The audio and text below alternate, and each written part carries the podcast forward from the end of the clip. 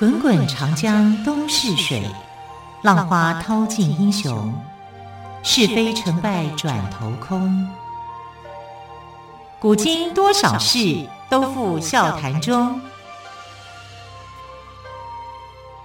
陪你说历史，汪培制作主持。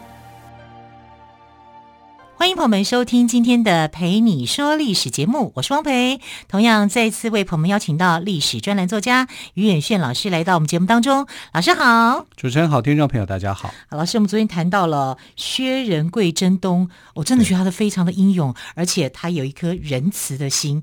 那么今天呢，老师好像还要帮我们补充一些薛仁贵的故事，对不对？对，因为薛仁贵其实这个题目哦。就很受戏剧的欢迎啊啊！因为我们的这个话本小说里面呢、啊，就常常会有薛仁贵征东的传奇故事，但真的太传奇，有时候传奇故事说多了哦。就是假故事，你知道，就跟历史上会脱节。那我先来讲一个跟历史上脱节的东西哦，就是薛仁贵在征东的这个版本里面哈，就有一个大坏蛋哈，一个反派的角色叫张世贵。那张世贵为了要偏袒他的女婿哈，叫何宗宪哈，所以就到处的去陷害薛仁贵。好，然后但其实历史上是不是这样？不是，不是啊，因为历史上的张世贵是唐太宗时期非常出色的将领，然后薛仁贵因为仰慕他的风采，啊，所以就去投靠他。哦，是这样子啊，是，那跟我们听到的那个故事完全不一样哎，完全不同啊。我们感觉就是他是一个奸佞的小人。对，所以每次讲到张世贵说哦，丢书贵，打拍狼，对，然后你就会开始、那个、小人。对，但其实不是，在历史上是，反正是因为薛仁贵去仰慕了张世贵的风采啊，所以在投入他的阵营里面，张世贵也非常的欣赏他啊，两两人之间并没有说小说里面所写的那样那么夸张离谱这样。剑拔弩张啊，甚至张世贵还要去叛唐啊。其实张世贵是一个忠臣，啊，非常的忠心守候的啊，所以在对唐太宗来讲，是唐太宗的一个很好的一个将领。那故事这样写，这对张世贵是我觉得蛮不公平的，太不公平了。对啊，蛮可怜的。就很多的唐朝的名将哦，都被呃薛仁贵征东这个小说写坏了。除了张世贵以外，还有苏定方也是啊。嗯苏定方明明就跟他很好，一定要把他说的他跟他很不好，是不是为了想凸显这个薛仁贵的好，所以把他周围的把它写坏一点跟差一点？可能是这样子啊，用来做一个比较嘛。因为好的永远只能是他嘛，那你其他要做一个对照，然后就把他说的很坏啊。但其实并不需要是这样子啦。那我们看到，除了呃张世贵被黑化以外啊，其实连两个门神秦琼、尉迟恭也被黑化啊。啊，也被说的好像不是一个很入流的角色啊，但是他们真的都是在《隋唐演义》里面哈，在隋唐这个阶段里面非常的有贡献的人物，并不是泛泛之辈。当然，薛仁贵哈，他也不是泛泛之贵之辈啊。你看他三十岁开始去呃攻打高句丽哈，这种在唐太宗眼眼睛当中呢，认为他是一个出色的人。从三十到他过世七十岁，四十年他都在担。打仗，而且他很少打败仗，啊，这就是一个将领的特质。他很少打败仗，但是他也常常被贬，啊，因为大概有很多人看他不顺眼呐，啊，就把他贬官啊，就一些事情啊，然后没办法，有人的地方就有江湖。对，可是每次需要的时候，就会想到他，第一个想到的就是他，就这样。所以人在江湖啊，所以就是身不由己。对呀、啊。然后更好笑的是，我们昨天有提到，不是有一个薛平贵吗？对对对，薛平贵啊，这薛仁贵他是山西人，可是他活动的地区都在哪里？长安呐、啊，唐朝长首都长安嘛，长安，对，长安在现在的陕西嘛，嗯、对不对？就呃，山东人、山西人跑去陕西这边称英雄，陕西这边没人了，呃，所以陕西人其实有点介意啊。所以就创造了薛平贵的故事，要来跟薛仁贵抗衡。抗衡，对。可是你知道吗？这很麻烦，一个薛平贵，一个薛仁贵，名字又好像哦。对啊，一字之差，对不对？又看起来好像都是同样都是唐朝人啊，事迹又好像啊，到底是怎么一回事啊？这就是其实山西人跟陕西人之间啊，可能有这样的一个互别苗头的那种感觉。嗯、互别苗头，对对对，我真的觉得是这样啊。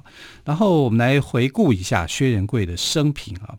唐朝大将薛仁贵三十岁从军，军旅生涯达到四十年，就七十岁的时候最后一役哈，他就是把已经是白发苍苍的老将了。对呀、啊，你知道他最后一战军旅四十年呢，好久哦，好长哈、哦，可见呢他对国家付出啊效忠是很大的啊。我们来看他这个四十年的军旅生涯，他刚出道的时候，我们昨天不是讲嘛，一袭白袍，嗯哼，啊，因为别人都是普通的。战俘啊，他是一袭白袍啊，为什么要这样？他要标榜自己，要把这个角色形象给突出啊。他告诉人家说：“我很行，我要让你牢牢记住你。”别人的品牌都是这样，我的品牌就是独一无二啊，就是呃一袭白袍，非常的亮眼，你可以看到出来啊，他就是不同凡品啊，所以他是有意的啊。这个人有点爱现呐啊，可是对他来说，我已经三十岁了。我可能要利用这个机会啊，去让上面的人注意到我啊。虽然那个时候其实也是打败仗啊，但是他打败仗，他打得很漂亮，败得很漂亮，因为他去救援哈，让皇帝哈，当时的唐太宗啊，看到他的武功高强，所以呢，唐太宗是欣赏他的。他的功绩啊，其实都不是在唐太宗时代建立的，他功绩都是在唐高宗的时候。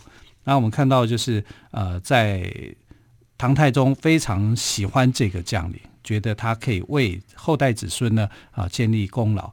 那之后呢，他就被啊固守玄武门，就当玄武门的守门的将领。玄武门对唐朝来讲意义非常大，因为当年唐太宗就是在玄武门，玄武门之变。对啊，玄武门是什么意思呢？它就是北门，皇城的东西南北啊的北门。北门叫玄武嘛，北玄武啊，南就是这个朱雀嘛。啊，然后东方、玄武，南朱雀，对对对，哈、uh 但是玄武门是北门的。然后就是在唐高宗时候呢，因为山洪爆发，所以他就登上了城门，大声呼喊，让唐高宗啊有机会哈跟武则天可以逃出去。所以唐高宗是把薛仁贵当做是救命恩人的。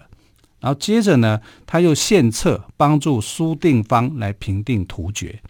哎，因为他有功劳哈，然后苏定方那时候去打突厥的时候呢，啊，他还做了一个很疯狂的事情，什么呢？叫做三箭定江山。他只放出三把箭，啊，三支箭，每支箭都射中对手的首领，大中小首领全部被他杀掉。全部被他杀掉以后呢，这个他们就不敢打仗了。怎么有一个神射手这么厉害？三支箭。各送各送这一个首领，大中小的首领都被他给杀了啊！所以呃，三剑平定天山九部，回纥九部就被他很轻易的就平定了。然后之后他去占高沟里。高句丽四大战役，新城、金山、扶余、平壤啊，这四大战役里面，他都获胜，然后帮助了李基啊，就是行军大总管了却他的心愿。这个我们在昨天有说到。所以李基是当时的行军大总管，对，就是总指挥啊，他只是他的底下的一个将领，是啊，他底下将领这么样的一个出色啊，所以呃，历史记载，呃，平定高句丽的首功哈，是记载在李基身上的。但是封为安东都护的却是薛仁贵啊，然后薛仁贵可以亡掉一个国家的，他没有亡掉这个国家啊，反而是用呃仁义去代理哈、嗯啊，就是展现他的一个仁慈啊，那种人道的一个精神。所以韩国才会帮他立庙嘛，对啊，是啊，是啊，纪念他。对，你在你在看哦，他在战场上几乎是没有打过败仗，但是呢，唯一一场败仗就在大非川一役啊，好，他是。啊，是受到拜祭的。大飞川在哪里啊？大飞川在西藏。西藏哦。啊，但原来当时西藏叫做吐蕃啊，现在啊，有人把吐蕃讲成叫吐蕃呐。嗯啊，那我们以前学的时候是说这个字要念古音，要叫吐蕃。吐蕃。对，然后现代我在《天龙八部》有看到吐蕃的高僧。对对对对对。佛教国家。对对对。因为西藏嘛。对。啊，那吐蕃那个时候呢，呃，击灭了羌族建立的苦玉浑。苦玉魂这个玉哦，啊、呃，如果你看国字的话，是古山谷的谷，土谷魂啊。可是我们不念土谷魂，要念土玉魂啊。那吐玉浑呢，然后之后呢，他就四处去侵略唐朝的西域的地区，所以唐高宗就任命薛仁贵哈当仙婆罗道的行军总管。他的行军总管底下呢，有几个将领，包括阿史那道真跟郭代峰啊成为副将啊，去攻打，攻打吐蕃。对，嗯、就这两个副将当中的这个郭代峰啊，是一个比较激进一点的人啊，就是说他就不太怎么去听薛仁贵的命令啊，所以大飞川之役啊，跟他的这一个战败是有关的。那薛仁贵那个时候呢，就率领了十万大军，可是你要知道啊。吐蕃现在的西藏这地区哦，这个山区是很高的，嗯、你想想看嘛，气候你就要适应了。对呀、啊，还有全世界最高峰都在这里，对对不对？很难打，很难呐、啊。高山在险阻啊，然后你运送粮食物资就很困难。那古代的打仗，你的补给这是最重要的。如果你的补给线被切断，你的粮食粮草没有办法运到的话呢，你根本没能力打仗。啊，那不像我们现在可能有很多的方式可以空投，可以怎么样去啊挽救啊？但是古代真的，你的补给线被切断了，你的粮草被烧掉了，仗就不用打了，因为全部人会饿死啊，啊，也没有体力啊，没有办法去打的。那薛仁贵那个时候呢，看了地形，因为他很会打仗，他就选定了这个啊宽广的大飞岭哈，把辎重这个地区呢留在。大非岭这个地区，而且是派了一万人哈、啊、去做留守。留守、嗯、对，然后那个时候呢，副将啊郭代峰就自愿说：“我留守啊。”那薛仁贵告诉他说：“你绝对绝对不可以轻举妄动啊！”然后他就率领轻骑哈前往乌海，就现在的呃。青海的光海县这地区哦，呃，要去跟啊吐蕃的军队来做打仗。嗯哼，我光是听于远逊老师这样叙述，我就觉得这是这是一个非常凶险的战役哦。你想到这边的地形、跟地势、跟气候，就觉得非常的不容易。到底有遇到什么样的险阻呢？我们休息之后呢，再请于远逊老师来帮我们做补充。OK。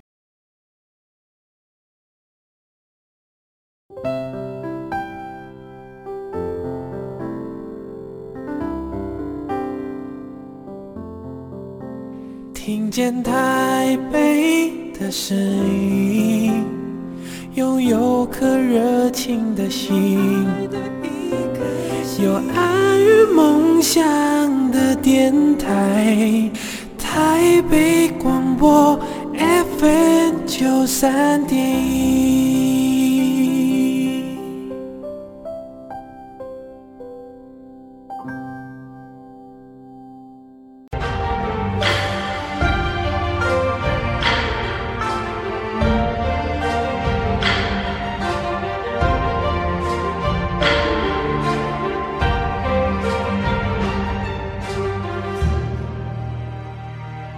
这里是台北广播电台陪你说历史节目，我是汪培。好，老师，你刚刚我们谈到哦，这个薛仁贵呢，他们在凶险的西藏地区跟吐蕃做一个战术上的一个攻击，对，哦，对不对？对，感觉。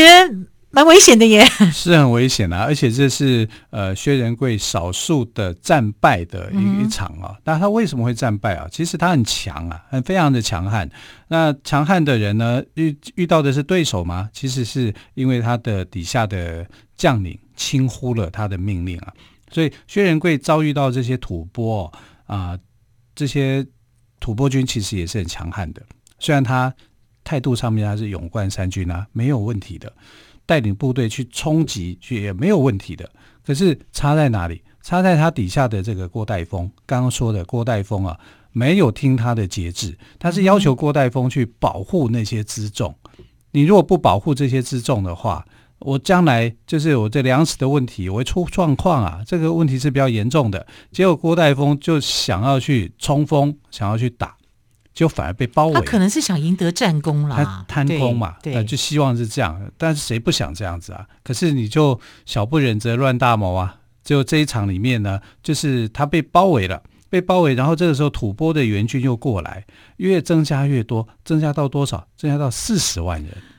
吐蕃的援军共有四十万啊，号称这样子了，对、啊，但可能也是夸大了、嗯、啊。但你这样的话，你就没办法打、啊。难道吐蕃是找鸠摩智来领军吗？哎，国师哦，好开开玩笑啦。《天龙八部》里面的，所以你就没办法打赢，打不赢了，打不赢这时候呢，怎么办呢？只好就投投降了。没有，他跟他议和，主要是吐蕃这时候他也知道说他没有，他好像没有办法这个时候跟大唐真正的对抗。嗯哼，啊，所以虽然他们这次赢了，但不代表以后就是像这次这么顺利就对了。对，你出了这个地区，你可能就没了啊。嗯、所以他就跟他议和啊，和谈呐啊，所以以和为贵嘛啊。所以因为这样的关系啊，所以薛仁贵最后呢，他就被贬为平民啊，因为你在这场战役里面输了，输了，嗯哼，啊，输了就。当平民打了这么多个胜仗，就一次输了就被贬为平民。这在唐朝很习惯这样子，啊，就是说你只要输了啊，我也不处分你，对不对？我就把你降，啊，你这官员你就会被降级，好，你因为有功嘛，前面的功劳很大，所以你就被贬为平民。但被贬为平民不是说你没有机会啊，因为接着机会又来了，因为高句丽又叛变了啊，高句丽又叛变，那这时候唐高宗就在想，哎，当年。打高句丽打得很顺的，就是薛仁贵，就是薛仁贵啊！我这次还是找他好了。对，还是找他。那还是找他，那当然就变成说高句丽就不敢打了。嗯哼，啊，所以他们就平定下来了啊。因为薛仁贵的人气实在是太旺了。你要知道，他当初这个三箭平平定这个天山，那是多神勇的事情啊！那回紇部落、九姓部落是很强大的、很强悍的。然后这么多人去包围他，几个人在包围他的时候，他用三支箭各射死了三个首领，吓得他们就逃。然后接着这个呃薛仁贵的部队就来攻打，整个平定的速度是很快。所以后来他们就流传了一句话，叫做“将军三箭定天山，壮士长歌入汉关”。你看，我就是因为你那三把剑。搞定了以后，所有的人就冲上来，啊，所以他的功劳确实是非同凡响，嗯，也是豪气干云了哦。啊，没想到在大费川这一役啊，就是栽了个跟斗啊。但是栽跟斗在唐朝来讲，胜败乃是兵家常事了。对啊，啊，所以无所谓，你随时就有一个机会翻身啊。那最后一次他翻身的一个机会啊，其实就已经是年纪老迈了啊，因为啊，不管怎么样，薛仁贵总是。被贬为平民，他大概被贬了两三次啊。那这当中就不会是只有说啊，他没打败仗的关系，可能很多人是嫉妒他的啊，然后甚至觉得说他该退休了。对我们这个时代来讲，六十五岁你差不多也要退休了。对啊，他法定退休哎、欸。对啊，他到七十岁还劳基法都要你退休了。啊、然后他到七十岁的那一年呢，就没办法退休。因为突厥人来进攻，因为突厥人搞不清楚薛仁贵到底是活着还是死了。因为听这个名字传说也很久了，对，他没有想到七十岁还还很勇健。对，所以他们就来这个来发兵进攻啊。然后呃，这时候你想到的就是薛仁贵嘛，因为薛仁贵还在啊，可是他已经年纪大了，七十岁。可是呢，他没有显现出他的老态，他只是老了，他不是死了啊，所以他就。到了这个战场，然后突厥人看到他就非常的惊讶，因为他把头盔拿下来的时候，满脸白发，但是精神奕奕，声若洪钟，哎，眼双眼炯炯有神。对，然后突厥人呢吓到以后立刻跪拜。天哪，好传奇哦！突突厥人就不敢跟他打，因为过去跟他打总是被打得很惨。那薛仁贵呢不费一兵一卒。就只看到一张相，一张脸，一张脸。那这样子，我在想，以后这薛仁贵以后带兵，他们只要画上那薛仁贵的面具，不就好了？对啊，面具一拿下来，那你要看到的是真人啊，对啊，他是活着的，对啊，对不对？真人的那种气势才能感觉到出来。对，然后那种就是你可以哇，气场很大，你可以压住他们、嗯、啊。突厥人就被这个庞大的气场给镇压住哈、啊，不自觉的就跪下来了。啊，就是心悦诚服，对，心悦诚服，没话没话好说。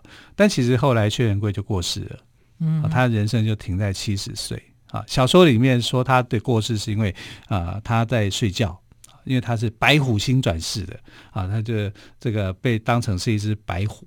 然后他的儿子薛丁山，啊，这样时候刚好就是下山，下山以后看到一只老虎就很生气，就拿了一把箭射过去，就把他老爹给射死了。啊，这纯属小说啊，跟历史无关啊。然后他也没有薛丁山这样的一个孩子，不孝子怎么可以去射自己的这个老爸呢？嗯、啊，但我们常有一句成语叫做“君子之交”什么？淡如水。对，这故事啊，很多人都不知道，这故事也是从薛仁贵来的啊。对，君子之交淡如水，这个故事是来自薛仁贵。对。因为薛仁贵建立了很多的战功，嗯哼，那跟他的呃少年生活是很有关联的。因为他少年时候食量很大，很会吃，因为很有力气，你必须要去这个啊，就是呃做很多事情，你要你要有力气，那你就必须食量也要大。所以他有一个很好的朋友叫王茂生，那这个王茂生呢，就呃提供他很多很多的需要跟很多的帮助啊。就等于像是患难之交一样，然后他也把这个当成是他的一个结拜兄弟啊，两个人就是君子之交嘛，哈，就在这样。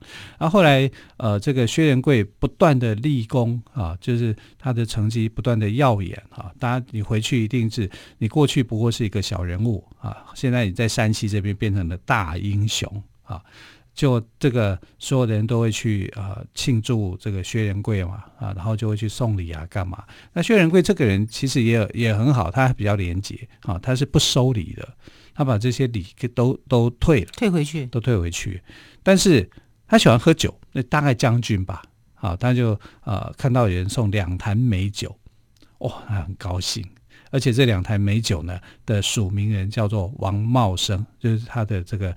结义兄弟，好朋友，开喝开心，好就拿来喝，就发现说这两坛美酒呢是什么？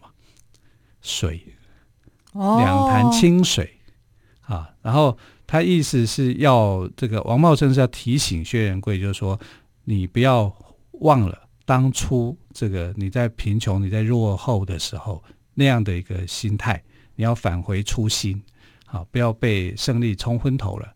啊，当然就是君子之交浓于酒，可是更淡于水，淡如水啊。要用这样的去啊勉励这个薛仁贵，薛仁贵懂了，嗯、啊，薛仁贵就把对对，是把这个水给喝了。嗯、因为底下人家在讲说什么东西啊，送美酒竟然是水啊，这是诈骗啊，这个诈欺啊，可能是这样子骂啊。但是薛仁贵一看，君子之交淡如水，那后面那句“小人之交甜如蜜”呢，跟这个有关？哎、这个跟这是我们后人家的，还是还是薛仁贵自己还有多多创造的？因为在薛仁贵的这个故事里面，就会看到说君子之交就是这样子、嗯、啊，呃，美酒变清水啊，所以是君子之交。淡如水，可是你要知道，君子之交虽然是淡如水，淡如水只是一个比喻啊，去啊提醒你，你要保有这个当初的初心啊，不要被胜利给蒙昏头了，不要被这些荣华富贵给遮住了。这是他的一个用心是这样，并不是说君子之交要跟水一样淡淡的，不是啊，淡如水的意思并不是这样子啊。其实他们两个人之间是浓如酒，淡如水。啊，是这样的一层关系，哇，的意义是非常的深远。对，所以我们看到说，啊，薛仁贵留给我们后世的，竟然还有这样的一句，哈、啊，像是一个谚语一样，哈、啊，君子之交淡如水。那也呈现了说，哎，薛仁贵这个人的品德其实是高尚的。你看他在当安东都护的时候，哈、啊，他可以让这个战败的高句丽心悦诚服。哎，本来你是要被亡国的。结果他们觉得，反而在异国的统治之下，啊，在唐朝的统治之下，过得很幸福的日子，所以他很心甘情愿的啊，去当，好像是把大唐当做是他的一个宗主国，啊，所以很多人啊就来到唐朝来做学习。其实那个时候的东北亚的情势，包括韩国、日本，很多人都非常仰慕大唐文化啊，所以就会来到这个唐朝来去做很多的学习。不管是书法、绘画、艺术，哈，甚至是文学，所以我们看到唐朝也很了不起。唐朝在那个时期根本就是现在的美国，因为很多的各地的国家都会来这里留学，来学习各种的学问啊，或者是知识啊。他在唐朝在那个时代的地位就相当于现在的美国，而且他很融合各个民族啊，他并没有说因为你是外族，然后我就不重用你。所以我们看看到说很多的将领，什么阿史那道真，阿史那就就是突厥人啊，他还有日本人啊，日本人当官的他都很多，所以唐朝是一个了不起的、很有大度量的一个国家，我是非常欣赏的。是好，我们从昨天跟今天，我们谈到都是薛仁贵哦。那么大唐名将薛仁贵，他三十岁从军，军旅生涯长达四十年，在七十岁的时候最后一役，这这根本是一个传奇哦。敌军只要看到他的脸就就投降了哦，真的令人感到非常的不可思议。所以在西元六八三年七十岁的时候，薛仁贵告别了他的人生岁月，留下了薛仁贵的故事与传说。非常谢谢岳轩老师接连两天跟我们讲薛仁贵的故事，老师谢谢喽。谢谢，谢谢，亲爱的朋友，明天再会，拜拜。